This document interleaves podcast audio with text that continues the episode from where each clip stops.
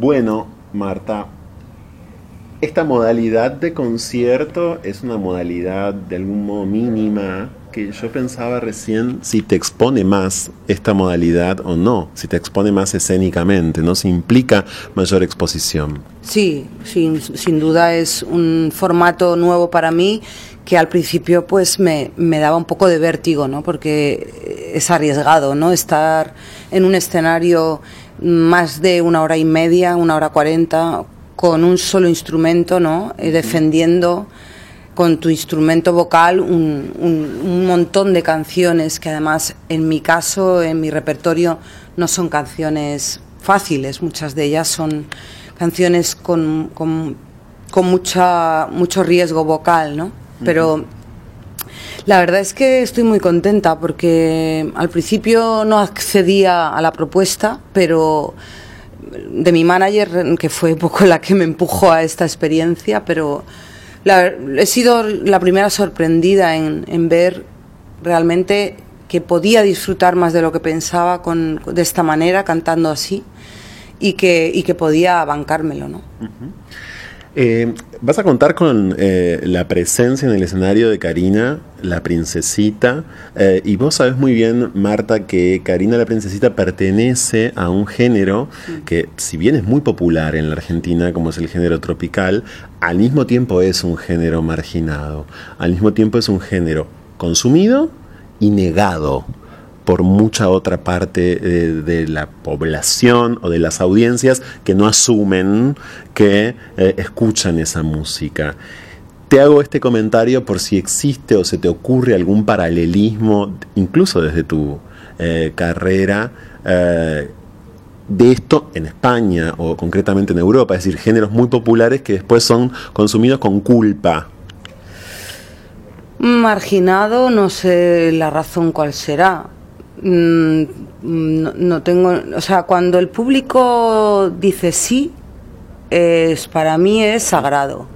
O sea, el público es realmente el porqué del existir del mercado musical, ¿no? Y de los y del hacer de los artistas. Es, es, es el fin, ¿no? Es el, el, el, el, porqué de, de, de nuestro esfuerzo, nuestra dedicación, nuestras carreras. Entonces, eh, cuando mucha gente, mucha gente, muchos miles, millones en casos, mm, pues consumen un género, a mí ya es que me parece que, que huelga decir que es marginado, ¿no? que no sé si puede ser eh, por clasismos a lo mejor, ¿no? Pero entonces, si nos dejamos llevar por los clasismos, entonces el fútbol también sería marginado, ¿no? Porque los futbolistas son siempre gente humilde, humilde, humilde, ¿no? Digo yo. Exacto, sí, sí. Entonces, es, no sé, creo que mm, somos un animal muy absurdo a veces, ¿eh? que, que, realmente eh, cuando margina y critica, eh, está un poco como eh, excusando, de, eh, eh, ¿cómo te diría?, complejos, ¿no? Somos un, un, un, animal que siempre busca la crítica en el otro para excusar nuestros complejos, que son los que criticamos, ¿no?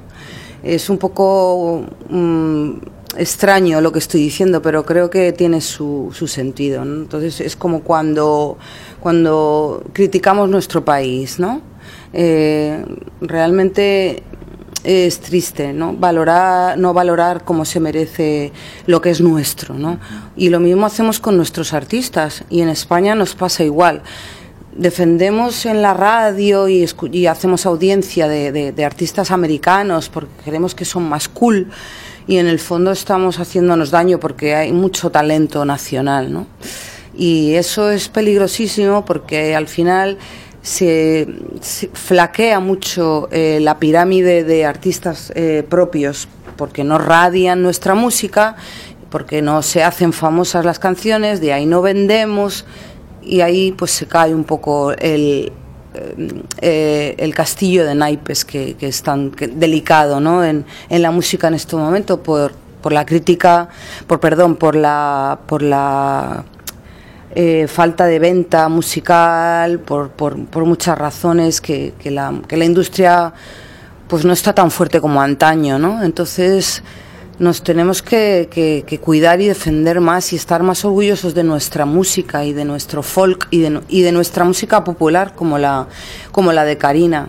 ¿no? A mí me parece una niña eh, mm, súper humilde, súper mm, trabajadora y, y, con una energía lindísima. Entonces por eso la he invitado otra vez a mi, a mi show, porque, y además creo que para mí es un lujo tenerla, ¿no? no creo que, que, es una niña que tiene muchísimos fans, que ya quisiera yo tener tantos en, en Argentina, o sea que para mí todos los respetos del mundo, ¿no? Para una artífice de tantos hits como vos, también debe haber sido en algún momento quizás difícil recibir críticas por ser poco cool, ¿no? Eso existe en España, a esa digamos, en esa dirección iba dirigida mi pregunta. Digamos, claro, los hits o los populares, ah. ¿no? Los responsables de hits o los artistas tan populares que calan tan hondo y que suenan tanto, son criticados por ciertas élites bueno, pero es que no, o sea, yo mm, siempre hay críticas de todo. Bueno, por, lo, por lo menos en España tenemos un carácter que, bueno, supongo que tienes amigos y lo conoces un poco. Nunca estamos contentos y siempre ponemos un pero. Eh, si, si, no riegas una planta que hay en tu casa, eres una asesina de plantas, pero si la riegas, estás gastando mucha agua, que hay mucha falta de agua en el mundo. Esa es un poco como la es metáfora de la, de la crítica, ¿no? Es cuando no lo haces porque lo haces y cuando lo haces es porque no lo haces. O sea, es siempre así. Sí, exactamente.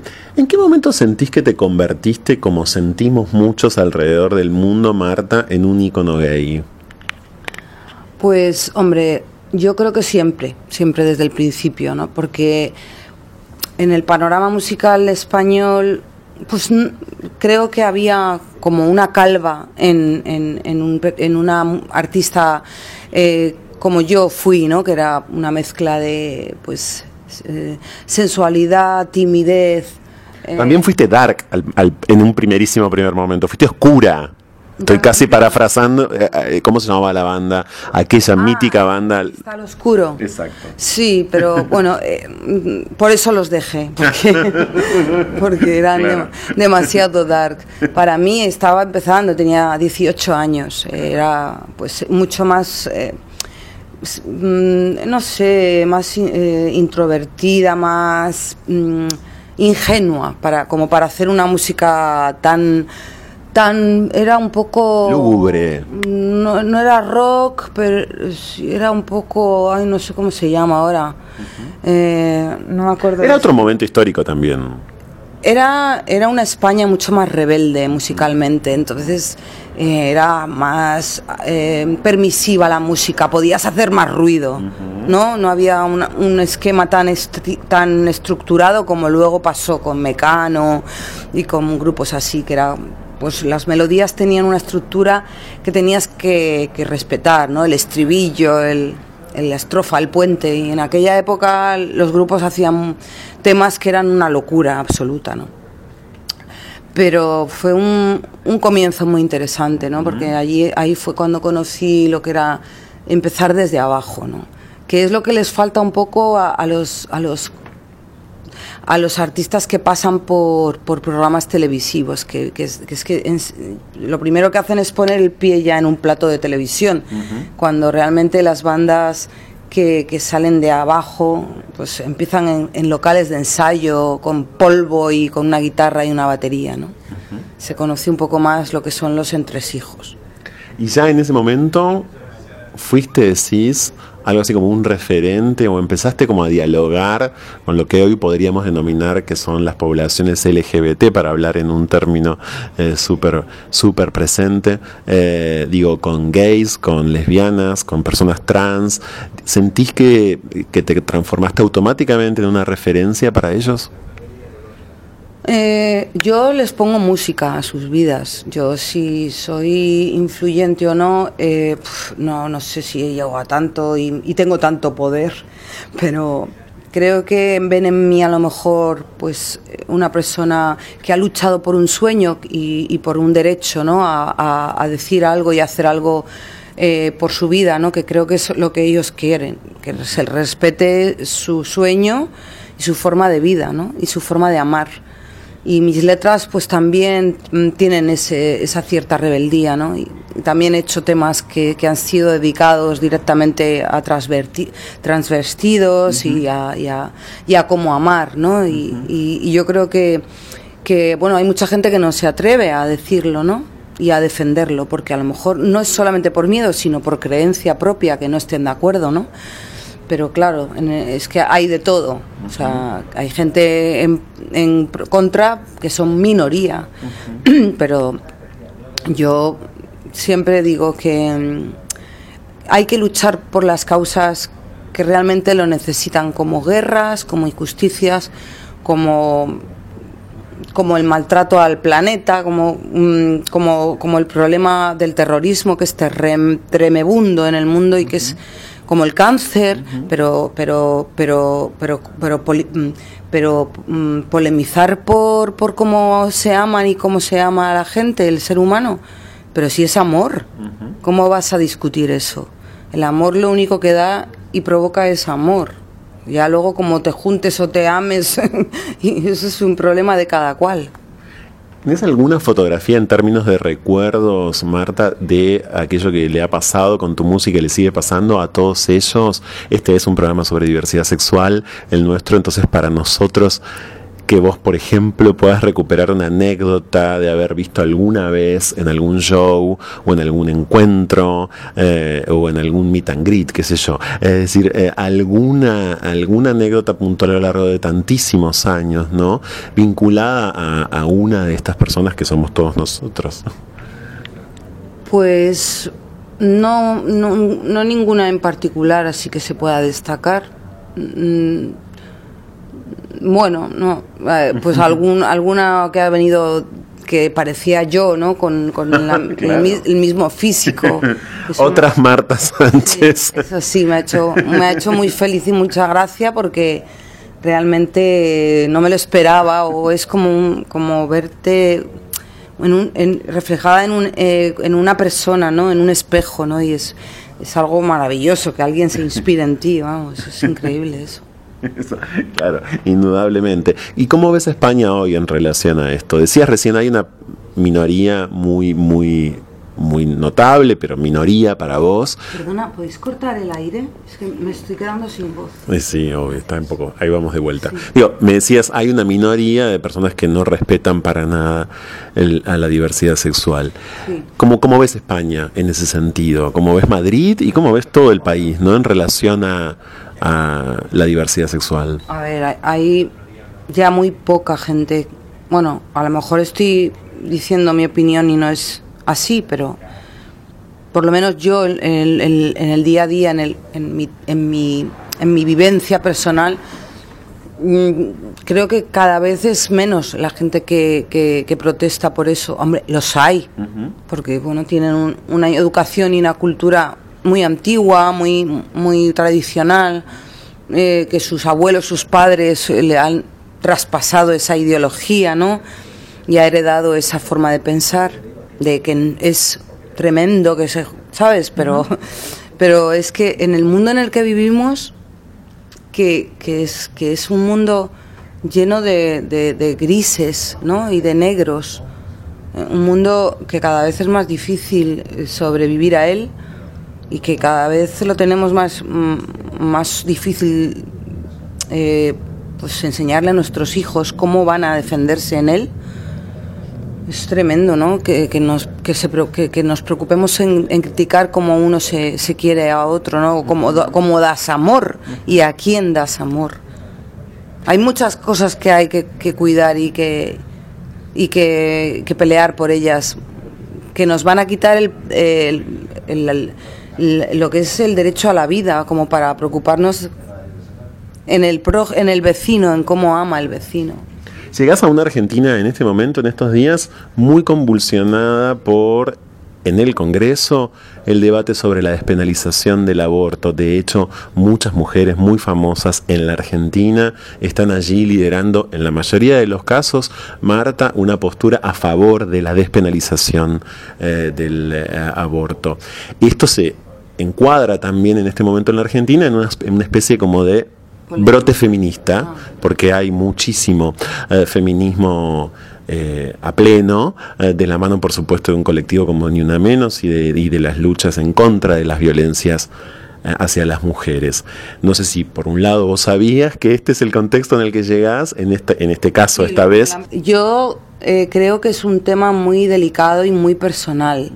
cada, cada mujer tiene un, caso particular y una razón por la que mm, desea o quiere tomar esa determinación. Entonces, si está en juego la salud de la madre o del bebé, si, si la niña que se queda embarazada es una niña, o sea, es que es muy terrible que una niña tenga un niño.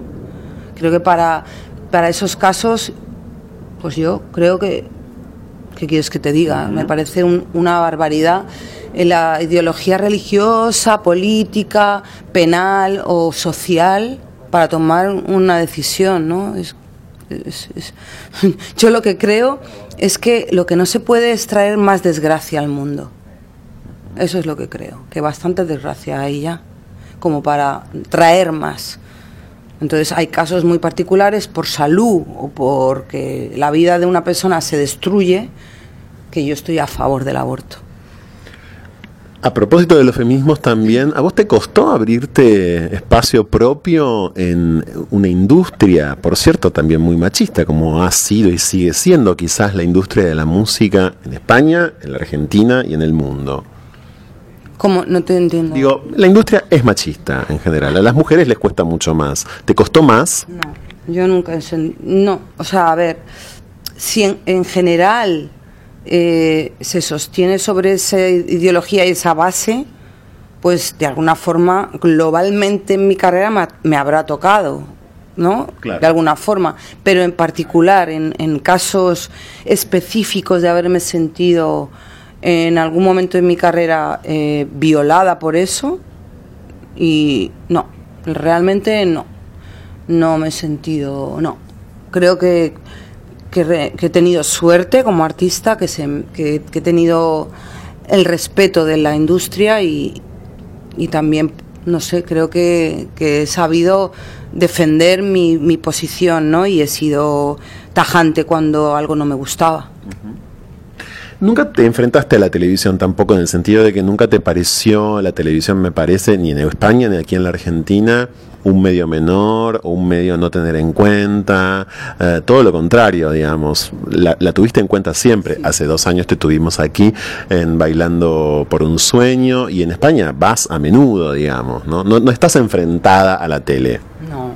Hay artistas que sí. Yo sí, no. Yo soy mm, animal televisivo y lo he sido siempre. O sea, mi carrera, mm, quieras que no, ha, ha, sido importantísima la televisión, porque yo creo que he sido una de las artistas españolas que más televisión ha hecho en su carrera. O sea, yo tengo una cantidad de teles que no me lo puedo creer. O sea, he trabajado en programas musicales repetidísimamente, creo que he sido una de las más invitadas en, los programas que ha habido en España y en el extranjero, en América. Y, lo sigo haciendo, me, llaman mucho para televisión, pero yo también he cuidado mucho el directo. Entonces, eh, he viajado muchísimo para, para hacer conciertos, eh, sigo haciéndolo, tengo mucho trabajo, gracias a Dios, a pesar de no tener tan seguido discos nuevos. ¿no? Y la televisión, eh, pues, hombre, tiene ya menos fuerza por, por Internet, YouTube y móviles, ¿no? Pero creo que es un medio, medio importantísimo. Muchas gracias, Marta. A ti.